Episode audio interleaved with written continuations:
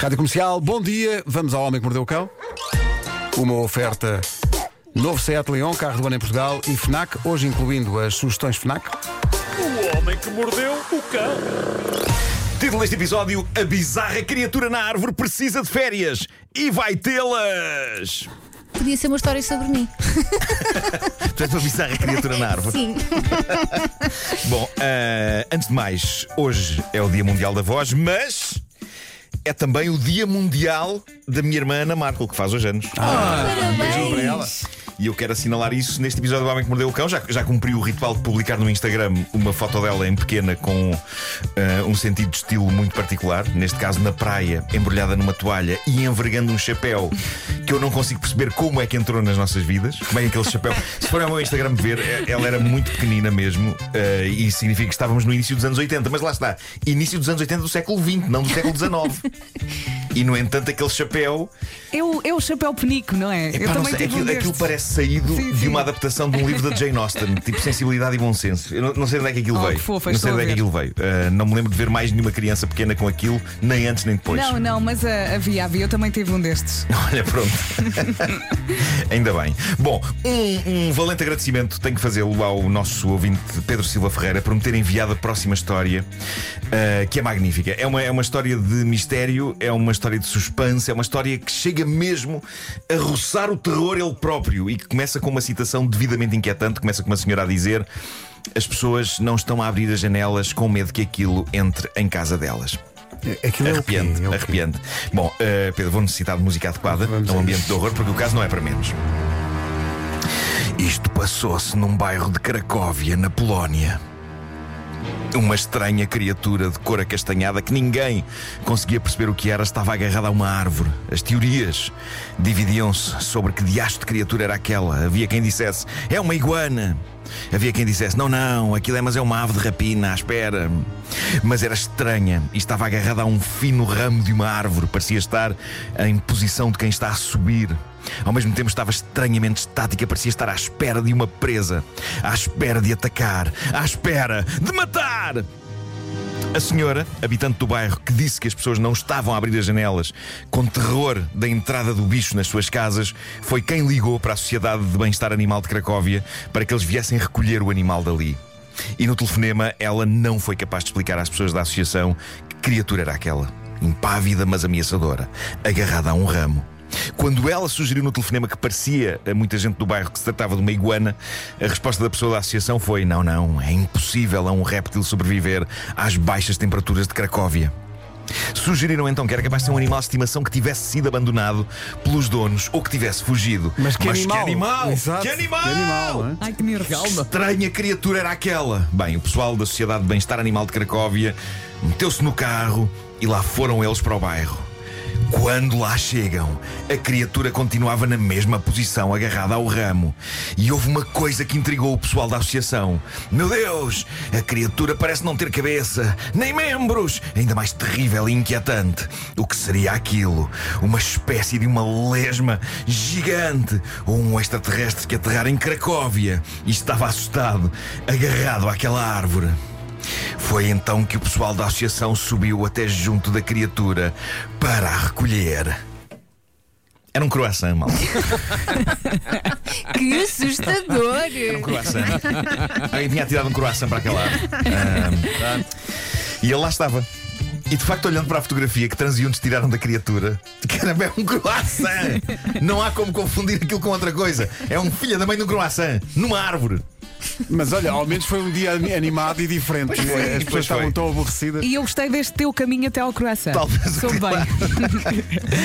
Talvez o que tenha confundido as pessoas era, era o enquadramento, é o facto de não ser um lugar habitual onde encontramos croissants. E isso pode ter distorcido o juízo dos habitantes do bairro. Ou então era um coração que estava a fazer pose. Nem podia ser, não é? Pois. Sim, eles de vez em quando gostam de fazer isso. Mas é que ao vermos um corpo estranho numa árvore, se calhar croissant não é a primeira hipótese que nos ocorre que possa ser. E eu sei que isto é uma desilusão para os nossos ouvintes que acham que os croissants nascem em árvores, não é? Em croissanteiras. Mas não, não nascem, não nascem. E no entanto, lá estava um empoleirado numa árvore. Um croissant, confundido por toda a gente com iguanas e aves de rapina, semeando o medo de pessoas que mantiveram as suas janelas fechadas com medo que um croissant levantasse voo e lhes entrasse em casa. Epá, eu acho isto sublime. Acho esta história linda, linda. Bom, e agora? A história fascinante de um homem de Taiwan, um bancário que desejava férias prolongadas. Só que ele queria continuar a receber o ordenado. No Então, fundo, quem não deseja isso, Pá, não? ele queria o que todos queremos, que é receber dinheiro sem mexer a ponta Claro, do corpo. claro. Mesmo. quem nunca, quem nunca. Então reparem o que ele fez. Ele olhou para o que dizia a lei de Taiwan sobre licença de casamento. E o que a lei diz, e creio que é a mesma coisa cá, se não estou em erro, é que depois de um casamento, um noivo tem direito a 8 dias de férias, não é? É 8 ou é 15? Não sei como é que é. Eu sei. acho que são 15. São 15. Bom, em Taiwan são 8 Hum, dias. alguém andou a ver. Em Taiwan, Nunca se sabe. em Taiwan são 8 dias e ele achou isso ótimo. Então o que é que ele fez? Ele casou com a namorada. Ok, casou. E esplêndido, teve direito a 8 dias de Mas descanso. não- não foi por amor, foi oito por férias. dias- foi por férias. Os 8 dias permitidos pela lei. Ainda dizem que não há romance. Ah, não é? então. Mas a história não acaba aqui. No último dos 8 dias permitidos pela lei, ele vai com a agora esposa ao notário Uhum. e eles divorciam-se. Quê? E o que é que ele faz? No dia seguinte vão ao cartório e voltam a casar. E dessa forma ele consegue de oito. imediato mais 8 dias de férias. Olha que inteligente. Eu tenho, Licença de tenho outros adjetivos, mas sim. No fim de mais essa série de 8 dias, lá vai o casal ao notário divorciar-se pela segunda vez. E no dia seguinte, pela terceira vez, casam. O que significa que, ato contínuo, ele tem mais 8 dias de licença de casamento. Mas no dia em que ele está divorciado, Oito dias de nesse férias. dia não tem que ir trabalhar? não, acho que não. Só para fazer um intervalo?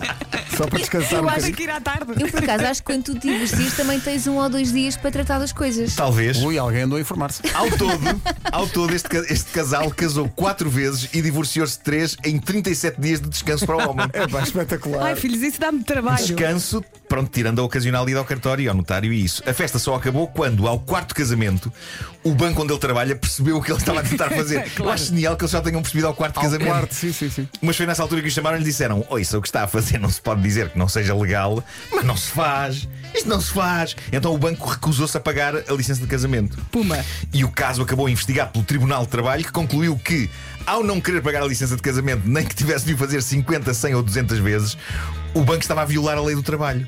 Isto é lindo, foi como se este empregado bancário tivesse descoberto um buraco na lei que permita a uma pessoa, de facto, ganhar ordenado sem mexer uma palha. Basta casar e divorciar-se às vezes necessárias, até se sentir descansado, não é? E pronto para voltar ao trabalho. Seja como for, o banco apresentou recurso desta decisão e as coisas acabaram por não ser favoráveis para o homem.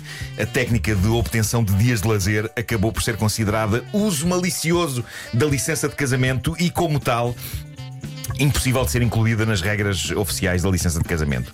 Eu creio que eles até devem ter revisto a lei Exato. à conta deste Zé Para Maria Pincel. Para evitar, claro. sim, Zé Maria sim. Pincel, que atenção, apesar de tudo, eu considero o herói da manhã. Porque este, sim, sim, sim. este tipo, por instantes, descobriu uma maneira legal de receber sem trabalhar. Foi Sim, é gênio. Há um Nobel, um Nobel para este homem.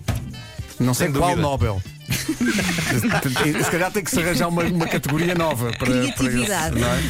Olha, Não, vamos, eu acho que é o Nobel da Paz, porque a pessoa não trabalhando fica sossegada. vamos, às, su- vamos às sugestões FNAC É desta isso, é isso. semana. Vamos, vamos. Então diz lá. esta, esta é praticamente um tesouro nacional porque é o último álbum de Carlos do Carmo e ainda o álbum tem uma edição deluxe exclusiva FNAC. É um digipack de capa rija que, para além dos dois CDs, inclui ainda um DVD com o concerto do Coliseu em 2019, imagens inéditas da gravação em vídeo, ensaios e entrevista com o Carlos do Carmo. E quem é que está de volta? Quem? Lucky Luke. Ah, é? É um novo livro. Lucky Luke. E desta vez, para além de ter a cabeça a prémio, ainda é cobiçado por três belas mulheres. O novo livro chama-se Procura-se Lucky Luke e tem uma capa exclusiva FNAC. Aproveite os portes grátis em FNAC.pt. E no Campeonato Auriculares, a FNAC sugere os True Wireless da TCL. Há uma gama nova para descobrir, com características que vão desde o carregamento rápido à autonomia que chega até 26 horas, também cancelamento de ruído e controle de volume automático. Se a sua paixão é a fotografia e anda com ideias de experimentar um drone, espreite o novo drone eh, DJI Air 2S. Foi feito para tirar fotografias em movimento, é compacto, pesa menos de 600 gramas. O Homem que Mordeu o Cão foi uma oferta do novo Seat Leon. Tive aqui uma pausa porque ia acontecendo aqui desgraça. O homem Então. que mordeu o cão. Porque, pela maneira como isto está aqui, o homem que mordeu o cão, o o que está aqui é: o homem que mordeu o cão foi uma oferta novo Seat Leon, eh, Leon líbido do ano. Não, mas é, é um carro muito sexy. É um carro muito sério. mas é- Líbido do ano. É híbrido do ano, tá bom? E tu Híbrido vais do sempre prontinho a travar. não é? Travei a fundo. Está travei- escrito líbido. Líbido do ano. É pá, mas Rau. atenção, isso é. Não, não É haja melhor promoção dúvidas. um carro. Não, não, e é o futuro dos carros. Sim, sim. Meu querido, este carro funciona a líbido. não é híbrido, não, não é líbido. Se você está mesmo aí, mesmo forte, Certo, este carro anda a Legal. 300. meu amigo. Híbrido do ano e carro do ano em Portugal. E foi também uma oferta FNAC onde as novidades chegam primeiro.